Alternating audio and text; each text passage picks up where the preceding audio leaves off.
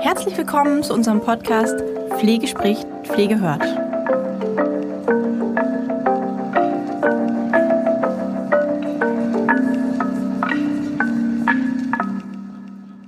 Hallo und herzlich willkommen zu unserer heutigen Podcast-Folge. Heute haben wir das Thema sicheres Auftreten bei der Planung der Praxisaufgaben. Es geht aber mehr um das sichere Auftreten als auf die Praxisaufgaben, als um die Praxisaufgaben. Da gehe ich ähm, nur noch mal kurz drauf ein, weil es geht darum, dass ich, egal was ich lerne, wenn ich es in Begleitung lerne, eine bestimmte Sicherheit neben mir brauche. Wenn ich als Auszubildender in einer Einrichtung arbeite, egal worum es geht, Krankenhaus, Altenheim, ambulanter Pflegedienst, und ich mache Aufgaben zum ersten Mal oder bringe Wissen aus der Schule mit, was ich praktisch umsetzen soll, dann brauche ich dafür einen bestimmten Rahmen. Ich brauche natürlich die entsprechenden Patienten oder Bewohner. Ich brauche eine Praxisanleiterin, die mir suggeriert, sie weiß, was sie tut. Sie kann das, was sie vorgibt zu können. Und sie ist auch in der Lage, Fehler zuzugeben, beziehungsweise wir hatten das ja im letzten Podcast, das Thema Fehler zu geben. Ähm, dazu gehört eben auch zuzugeben, etwas nicht zu können oder da vielleicht nicht der entsprechende Fachmann äh, dafür zu sein, sondern da eben an anderer Stelle vielleicht auch jemanden zu holen, ähm, der da kompetenter ist. Und die sichere Auftreten, ähm, wenn ich mir vorstelle, zum Beispiel, das ist jetzt ähm, ein, ein, eigentlich eine Metapher oder eine ein Beispiel im Hintergrund, wenn ich jetzt einen Extremsport ausüben möchte, ich möchte irgendwo runterspringen oder ich möchte das erste Mal ähm, mich auf Skier stellen oder ich möchte, es jetzt nicht Extremsport, aber ich möchte auf ein Pferd steigen oder was auch immer, ähm, dann benötige ich erstens natürlich den Mut, das überhaupt zu machen. Aber wenn ich mir vorstelle, ich steige in ein Flugzeug, um da rauszuspringen, und ähm, der Mensch, der mich begleitet, hat mehr Angst als ich, beziehungsweise suggeriert mir nicht Sicherheit und alles wird gut, sondern ähm, es ist vielleicht zu sehen, dass er selber, dass ihm selber unwohl ist oder er unsicher ist in, in Hinblick darauf, ob das wohl alles so passt. Ähm, oder er ist vielleicht auch unsicher im Handling von irgendwelchen Sicherheitsgurten. Ähm, dann trägt das erstmal ja nicht zu meiner Beruhigung bei. Und das ist natürlich ein, ein, extremer Vergleich, wobei er auch so, so extrem gar, gar nicht ist, weil wenn ich aus dem Flugzeug springe, dann ist es meine Entscheidung, ob ich das möchte und ob ich bestimmte Sicherheitsrisiken eingehe. Wenn ich aber einem Bewohner oder einem Patienten eine Spritze gebe oder eine andere ähm, behandlungspflegerische Maßnahme oder auch eine grundpflegerische durchführe, dann sind da noch ein paar mehr Leute mit im Boot, die dazu etwas zu sagen haben, beziehungsweise die da betroffen sind. Und äh, deswegen ist es wichtig, dem Auszubildenden einen Rahmen zu bieten, in dem er sicher lernen kann, sicher Fehler machen kann, die nicht gleich dazu führen, dass etwas äh, Tragisches passiert, ähm, sicher in, in Sicherheit sozusagen sich sicher wissen kann, dass der Anleiter weiß, was er tut. Und da gehören natürlich ein paar Dinge dazu. Also ich gehe ganz kurz nur auf die Praxisaufgaben ein was benötige ich denn, um Praxisaufgaben sicher zu planen? Wann sprechen wir überhaupt von Praxisaufgaben? Was ist damit überhaupt gemeint? Die Auszubildenden der Generalistik, die gehen genau wie alle anderen ja in die Schule. Die kommen mit bestimmtem theoretischen Wissen. Das ist verortet im Curriculum wie auch vorher. Es gibt einen Lehrplan, es gibt einen Stundenplan und auf dieser Basis gibt es dann eben auch die Planung des praktischen Lernens. Das heißt, der des Erwerbs der Kompetenzen, die dahinter stehen. In der Ausbildungs- und Prüfungsverordnung finden wir ja ganz viele Kompetenzen, die erworben werden sollen, bis zur Zwischenprüfung und bis zum Examen. Ähm, da, die sind sehr explizit aufgeführt und nach denen sollte man sich richten, weil man möchte ja, dass ein Schüler zum Examen kommt.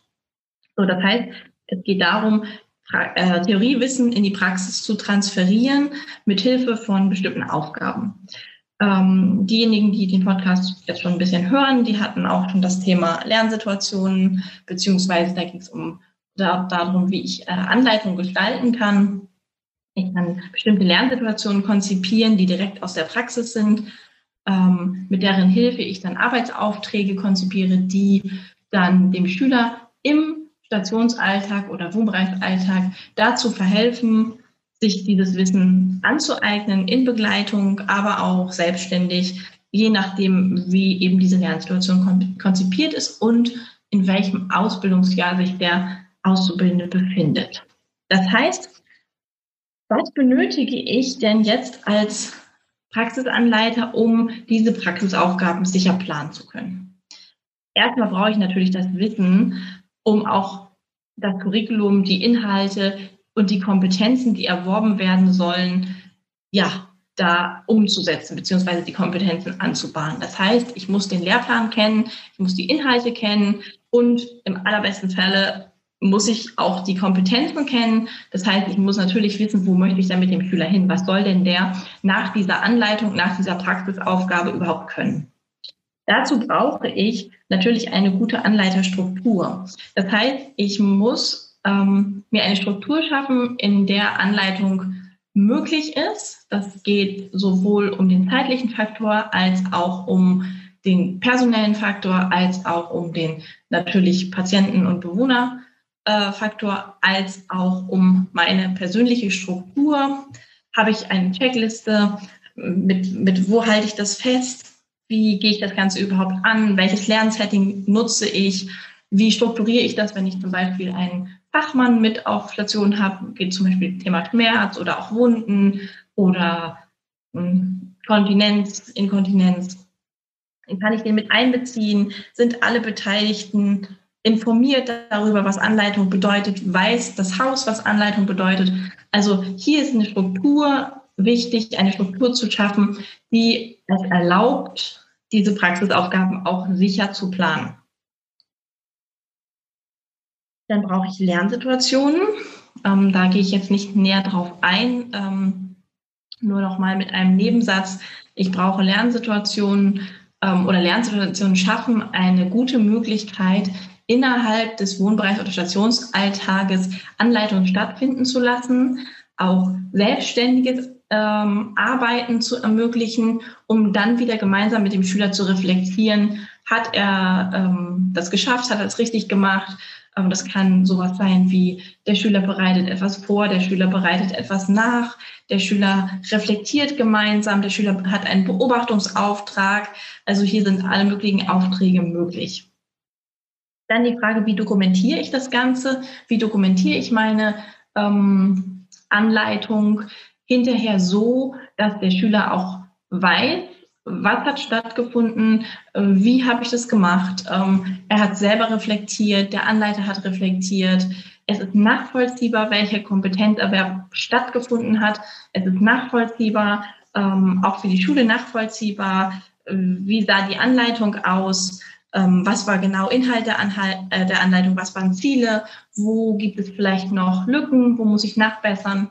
Auch das muss wie so ein roter Faden eben äh, mit vorhanden sein. Und da ist es auch egal, ist es ein, ein ähm, Zettel aus der Schule, der hier mitkommt, der schon vorstrukturiert ist, oder haben Sie eine eigene Checkliste entwickelt ähm, zum Thema Checklisten entwickeln? Ähm, möchte ich jetzt nicht noch weiter was sagen, aber ähm, wir haben auch zum Beispiel auf unserer Plattform eine Checkliste, die man runterladen kann, an der man sich vielleicht orientieren kann ähm, ja, guck da doch einfach mal, stöber da einmal rum.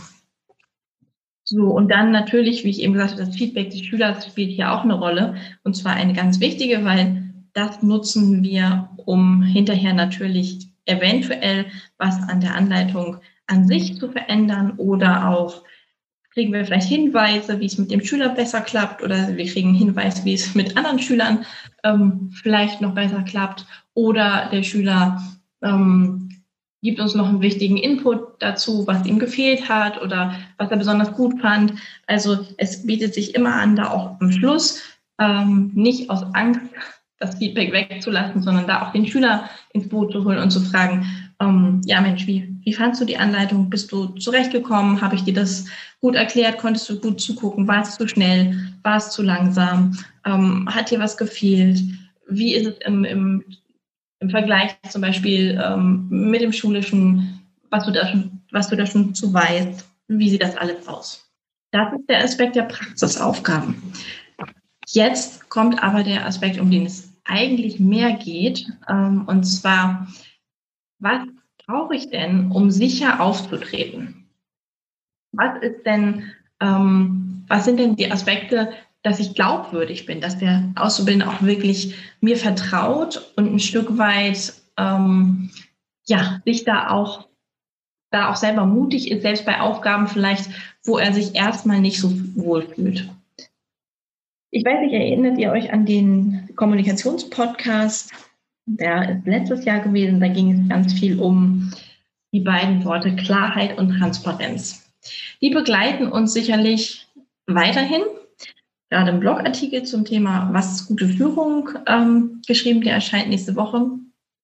Ach, diese Woche. ähm, da, taucht, tauchen diese beiden Worte auch auf. Es ist ganz wichtig, ähm, dass ich dem Schüler gegenüber klar bin und transparent. Es gibt nichts Schlimmeres, als wenn ich Anweisungen so formuliere, dass sie nicht verständlich sind oder dass ich unklare, vielleicht sogar doppeldeutige Botschaften sende ähm, ja, ich vergleiche es tatsächlich immer mit meiner Kindheit. Meine Mutter hat therapeutisches Reiten angeboten ähm, und ich musste da leider immer, was heißt leider, andere Kinder hätten sich sicherlich gefreut, aber so wie es mit allem ist, wo man immer ständig äh, dabei sein muss, war es jetzt nicht mein Hobby erster Wahl. Ähm, aber ich habe tatsächlich sehr häufig in diesem Unterricht, bin sehr häufig in diesem Unterricht ähm, mitgeritten und wenn ich mir dieses, diesen Aspekt angucke, dann ist der wichtigste Aspekt in diesem Unterricht, es gab ja viele kranke Kinder, es gab ähm, Kinder mit Behinderungen, es gab ähm, sehr unsichere Kinder, es gab psychisch erkrankte Kinder, die da eben ähm, mitgemacht haben. Und der wichtigste Aspekt in diesem, in diesem ganzen Unterricht waren Klarheit, Ruhe und Sicherheit vermitteln. Das heißt, jeder wusste, was er zu tun hat. Jeder hat sich konzentrieren können, weil er wusste, der Rahmen ist gegeben. Der Rahmen ist klar, da brauche ich mich nicht auch noch drum zu kümmern. Ähm, so ist es ja auch mit, mit, mit Grenzen oder mit allem, was, was so verschwimmt. Das ist ja auch häufig, in der Pädagogik sagt man ja auch häufig, dass zum Beispiel Kinder, die gar keine Grenzen kriegen, ich möchte jetzt um Gottes Willen nicht über Erziehungsstile äh, diskutieren, gar nicht, überhaupt nicht. Das ist jetzt auch nicht mein Business heute. Und ich möchte da auch nicht irgendjemandem äh, auf die Füße treten bezüglich antiautoritärer Erziehung. Da halte ich mich völlig, äh, völlig zurück. Ähm, darum soll es jetzt auch gar nicht gehen. Aber es gibt einen, einen psychologisch nachzuweisenden Fakt, dass eine völlige Grenzenlosigkeit, auch im Rahmen einer antiautoritären Erziehung kann man ja bestimmte Richtungen vorgeben, aber dass eine völlige Grenzenlosigkeit dazu führt, dass Kinder häufig ihre eigenen Grenzen suchen oder feststecken und auch immer wieder überschreiten, um zu gucken, kommt da noch was? Ist da noch was? Ist da irgendetwas, an dem ich mich orientieren kann? Das heißt, es braucht Orientierung. Es braucht Klarheit, Ruhe, Transparenz und Orientierung, um ein bestimmtes Konstrukt auch von Sicherheit aufzubauen. Und hier geht es jetzt nicht um vermeintliche Sicherheit und oder um enge Fesseln oder um irgendetwas anderes in dieser Hinsicht. Versteht mich da nicht falsch, sondern es geht darum, nochmal in, in, wenn wir nochmal diese, diesen Vergleich von eben ranziehen in diesem, in diesem Unterricht, in diesem Reitunterricht, in dem völlig verschiedene Menschen miteinander etwas gemacht haben, was manchmal ja auch nicht ganz ungefährlich ist, ist es genau wie in der Pflege, wo viele unterschiedliche Charaktere aufeinandertreffen und gemeinsam etwas machen, nämlich pflegen, was auch andere Leute, andere Menschen berührt, verletzen kann, ihm gut tut, aber ihm eben auch Schaden zufügt.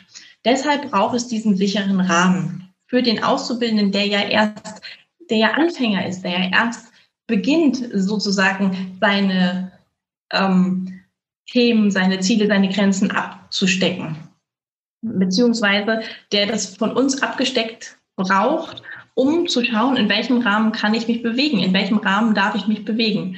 Und je besser ich Anleitung strukturiere und eine gute Anleitungsstruktur habe, ähm, desto sicherer ist der Rahmen für den Schüler, in dem er sich bewegen kann. Und wenn ich Sicherheit ausstrahle und Sicherheit vermittle und auch der Auszubildende der Meinung ist und das auch fühlt, ist, er kann ähm, die Dinge innerhalb eines Rahmens lernen, dann ist die Wahrscheinlichkeit wesentlich größer, dass man positiv zu einem Ziel kommt und auch die Fehlerkultur, über die wir ja letzte Woche gesprochen haben, ähm, wesentlich angenehmer und besser zu handeln ist als in einer unsicheren Atmosphäre. Ähm, es gibt etwas, das nennt sich SCARF-Modell. Ähm, da geht es darum, anderen Sicherheit zu geben. SCARF steht für erstens Status, zweitens C steht für Certainty, Sicherheit, A für Autonomie, R für Relatedness, Verbundenheit und F steht für fair. So, wie, was, was soll das jetzt? Ähm, soll ich mich, kann man sich daran orientieren oder worum ähm, geht es da? Es geht darum, einem Menschen zu vermitteln, eigentlich auch dieser Aspekt, du bist okay und in einem bestimmten Rahmen darfst du einfach sein. Wenn wir jetzt ähm, über das S sprechen, dann steht das ja für Status. Was ist gut an der Person? Also das ist eigentlich der Blick auf den Schüler, der Blick auf den Auszubildenden. Wie, haben, wie hat man den bisher erlebt? Ähm, was kann ich dem vermitteln? Kann ich dem von vornherein auch vermitteln, okay, ich habe dich bisher als interessierten, schlauen, empathischen, was auch immer Schüler erlebt. Das ist die positive Haltung, die dahinter steht, hinter diesem S für Status. Sicherheit. Und hier haben wir das Thema. C steht für Sicherheit, also dieses Certainty. Da geht es hier darum, ähm, klare Erwartungen zu formulieren. Hier haben wir den Rahmen, über den ich gerade gesprochen habe. Wenn ich eine Erwart klare Erwartung formuliere und ganz klar überhaupt formuliere, was ich möchte, wo wir hingehen wollen mit dem Praxisauftrag, was das Ziel ist, warum wir das jetzt machen, dann ist eben diese, diese Sicherheit gegeben und der Auszubildende kann, weiß auch, okay, alles klar, da lang geht es jetzt. Autonomie. Hier geht es darum, dass er eben auch eigene Entscheidungen zugestanden bekommt. Das heißt, dass er in diesem Rahmen auch schon sein darf, also sein Wissen einbringen darf und eigene kleine, auch wenn es nur ganz klitzekleine sind am Anfang, kleine Entscheidungen treffen darf. Bei R, Relatedness, Verbundenheit, geht es darum, auch Empathie zu zeigen und sich auch einzufühlen und zu sagen, gerade wenn es jetzt zum Beispiel um Maßnahmen geht, wo der Schüler noch sehr unsicher ist oder wo er vielleicht sogar Angst davor hat, dass man hier auch Empathie zeigt und ähm, sich auch einfühlt und sagt, Mensch, vielleicht ging es mir mal genauso. Und letztendlich steht F für fair, den Schüler fair behandeln, Fairness. An der Stelle eben auch das große Ganze zu sehen und zu sehen, an welcher, Schüler, an welcher Stelle steht denn der Schüler. Dieses GAP-Modell, das verlangt auch nicht, dass immer alle fünf Aspekte bedient werden, sondern es geht ja darum, ähm, einfach das im Hinterkopf zu haben, zu sehen, okay, mit welcher Haltung gehe ich denn in, in diese Anleitung rein und kann ich denn das vermitteln, diese Skills sozusagen, die, ähm, die es braucht. Und letztendlich ist es dann eben auch nochmal eine Reflexion der eigenen Persönlichkeit, dass man sich Zeit nimmt, dass ähm, man da Ruhe ausstrahlt, dass man letztendlich auch vermittelt, dass man gut ist mit sich selbst, dass man dabei sein kann, ähm, dass man die Maßnahmen, die man, die man zeigt, kann, dass man da sicher ist und wenn man sie nicht kann, dass man jemand anderen holt. Und dass man tatsächlich ähm, auch, es geht nicht darum, wir hatten ja das Thema Beurteilungsfehler mal in einem Podcast, ähm, bei dem ich gesagt habe, okay, häufig gibt es ja diese Fehler wie zum Beispiel milde oder strenge Fehler. Ich will besonders nett sein oder ich möchte besonders streng wirken, damit ich besonders kompetent wirke. Wenn man besonders kompetent ist, dann braucht man das nicht. Ja, dann kann man auch sympathisch sein dabei und trotzdem suggerieren, okay, wir nehmen das Ganze hier ernst. Also äh, tatsächlich eben auch nochmal Präsenz zu zeigen. Das heißt, äh, dass, dass man einfach auch da ist und äh, der, der Auszubildende auch dieses Gefühl hat, eben, okay, egal was ich jetzt hier mache, ähm, wenn ich es so mache, nach bestem Wissen und Gewissen, wie ich es gelernt habe, in, in dem Umfeld, äh, in dem ich bin, dann ist es okay. Ja, der Anleiter ist da und es ist in Ordnung. Und im hektischen Pflegealltag ist es ja nicht immer leicht, sich da positiv einzustimmen. Ja, wenn ich einen Unterricht halte oder wenn ich irgendwas anderes mache, was ich länger vorbereiten kann, dann kann ich mich positiv einstimmen. Dann kann ich mir überlegen, okay, ich hole mir jetzt eine Tasse Tee und dann überlege ich mir, ähm, wie mache ich es genau und ich kann schon mal mir meine Teilnehmer eventuell angucken, wenn ich eine Liste habe und ich kann mir überlegen, was ist denn jetzt hier eigentlich, äh, was steht im Fokus. Ich kann also mich positiv einstimmen. Das kann ich nicht immer, wenn ich in einer hektischen Pflegesituation bin, Anleitungssituation, äh, Mitarbeiterausfall, Notfall und so weiter und so fort. Kennen wir alles ähm, dann würden viele von euch müde lächeln, wenn ich sage, stimmt euch positiv ein. Ähm, es geht aber um, um eine Sekunde, um, es geht um eine Sekunde innehalten, bevor ich so eine, eine Praxisauftrag begleite oder eine Anleitung begleite oder so etwas konzipiere, eine Sekunde innezuhalten und einmal zu überlegen, was mache ich hier denn überhaupt? Worum geht mir jetzt? So. Und manchmal kommt dann ein Gedanke wie zum Beispiel, ja, ich ähm, muss es hier jetzt schnell abarbeiten oder ich äh, ähm, habe da noch keinen Haken hintergesetzt oder die Anleitung ist schon lange dran, die haben wir schon viermal verschoben und so weiter und so fort. Aber genau dafür ist es da, hier einmal kurz innezuhalten und zu sagen, okay, ähm, egal was hier jetzt drumherum ist, der Auszubildende hat ein Recht darauf, der kommt jetzt gleich und auch wenn wir nur viereinhalb Minuten haben, diese viereinhalb Minuten bin ich da und bin dafür da, ihm zu vermitteln, was er lernen muss. Ja, jetzt sehe ich gerade, dass wir tatsächlich schon am Ende angekommen sind, auch wenn ich jetzt zu diesem Thema tatsächlich noch ganz, ganz viel weiteres, vielleicht machen wir dazu einfach nochmal einen Podcast, ähm, einen, zweiten, einen zweiten Teil, ähm, in dem ich vielleicht die, ähm, das ist tatsächlich eine spontane Idee, ähm, in, wir haben ja unseren Podcast Plan, wo ihr auch mitgestalten könnt und wo ihr auch Themenwünsche gebracht habt und so weiter und so fort. Aber manchmal ist es eben auch so, dass man dann spontan sieht, okay, da, da gibt's noch Bedarf. Ähm, ich bin ja jetzt auf, das, auf die Planung der Praxisaufgaben nur ganz am Anfang kurz eingegangen in Bezug auf Curriculum, Struktur und so weiter und so fort und habe ähm, jetzt diesen Sicherheitsaspekt näher beleuchtet. Ähm, ich glaube, ich würde das gerne entweder in einem Blogartikel oder in einem nächsten Podcast nochmal zusammenbringen in, ein, in eine Praxisaufgabe als Beispiel. Hm. Spontane Aktion. Da freue ich mich. Ähm, ich wünsche euch alles Gute, bleibt gesund und bis zur nächsten Folge. Tschüss.